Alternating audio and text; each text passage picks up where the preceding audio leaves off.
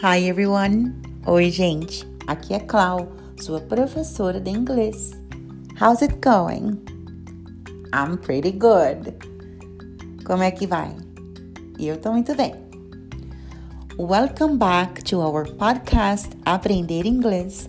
Bem-vindos de volta ao nosso podcast Aprender Inglês.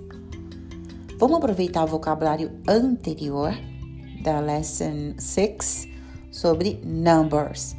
Vamos falar sobre family.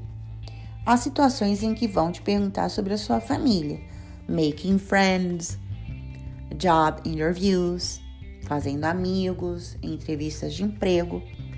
Um vocabulário básico para mencionar pessoas da família inclui as seguintes palavras: pais, parents, marido, husband, mulher, wife, mãe, mother, pai, father, irmão, brother, irmã, sister, filhos, children, filho, son, filha, daughter, solteiro ou solteira, single, casado ou casada, married. Observe que a palavra parents não significa parentes. Meu pai e minha mãe são os meus parents. Parents significa pais, ok? Vamos ver algumas perguntas possíveis e a probabilidade de respostas também. Então, você está passando seus dados e aparecem as seguintes perguntas: Are you married? Diga. Are you married? Essa questão é: você é casado? Você é casada? Pessoa está te perguntando sobre o seu estado civil, mas já dessa forma. Are you married? Você é casado? Resposta provável positiva. Yep, I'm married. Resposta provável negativa. No, I'm single. Então vamos praticar mais uma vez essa possibilidade. Diga depois de mim. Are you married? Yeah, I'm married. No, I'm single. Great. Uma próxima pergunta é: Você tem filhos? Do you have children? Diga depois de mim. Do you have children? Resposta afirmativa. Yes, I have one daughter. Sim, eu tenho uma filha. Diga. Yes, I have one daughter. Ou uma resposta negativa. No, I don't have children. No, I don't have children. Great. Outra resposta possível: Eu tenho quatro filhos. I have four children. Diga. I have four children. Great. A próxima pergunta aparece mesmo nos livros e é, é bom a gente saber responder para o caso de algum teste escrito, mas não é muito natural falar assim, ok? Então a pergunta é: How many people are there in your family? Essa é uma pergunta muito gramaticalmente correta e as pessoas não falam assim, mas ela aparece em testes escritos. Então diga depois de mim: How many people are there in your family? One more time, mais uma vez. How many people are there in your family? Great. A resposta para essa pergunta é eu vou, você pode variar o número, claro, mas a estrutura da resposta é a seguinte: There are four people in my family. One more time, mais uma vez. There are four people in my family. Agora, gente, na vida real, o comum é te perguntarem assim: How big is your family? How big is your family? Por causa do linking sound, a gente acaba juntando big is your. How big is your family? A parte que juntou é assim: Big is your. Big is your. A frase toda agora. How big is your family? How big is your family? Uhum. A provável resposta. Você vai dizer I have a family of four. Eu tenho uma família. Na minha família tem quatro pessoas. I have a family of four. Diga I have a family of four. Para mudar a resposta é só ir trocando os números. I have a family of six. Eu tenho uma família, na minha família eu tenho seis pessoas e assim por diante. Ou ainda eu posso só dizer assim: minha família é grande. My family is big. My family is big. Ou o contrário, minha família é pequena. My family is small. My family is small. Uhum. Minha família é pequena. Tem umas palavras que a gente pode usar para fazer essas respostas soarem mais naturais, né?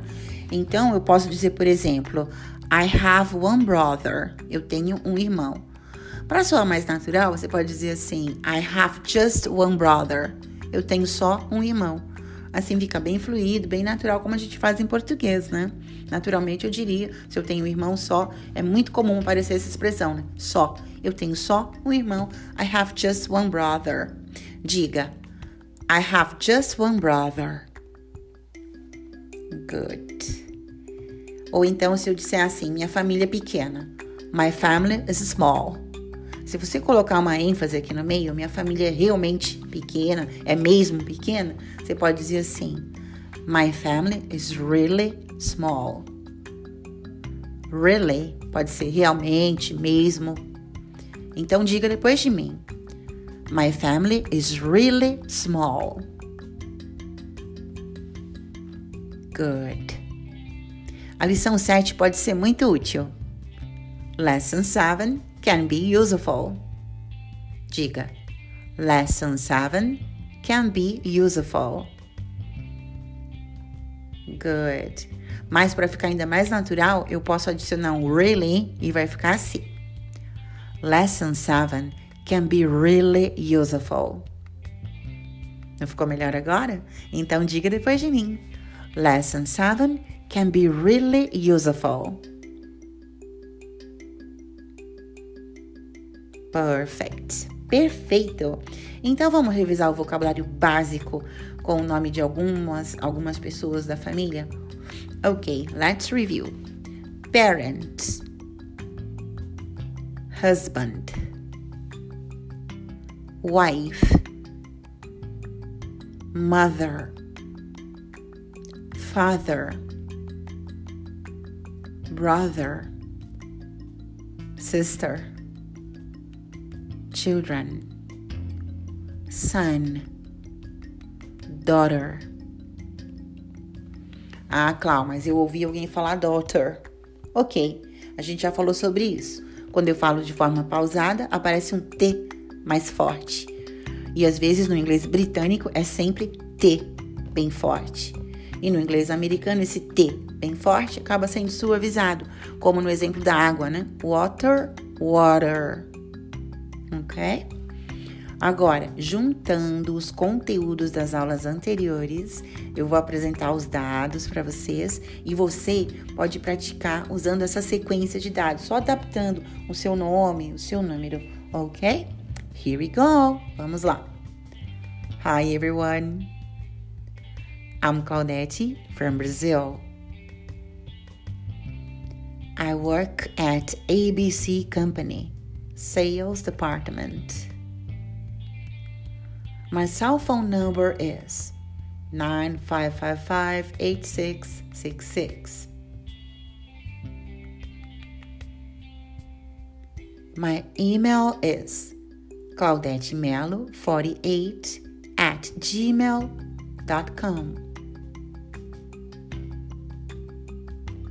I have a family of five me, my two sisters, and two brothers.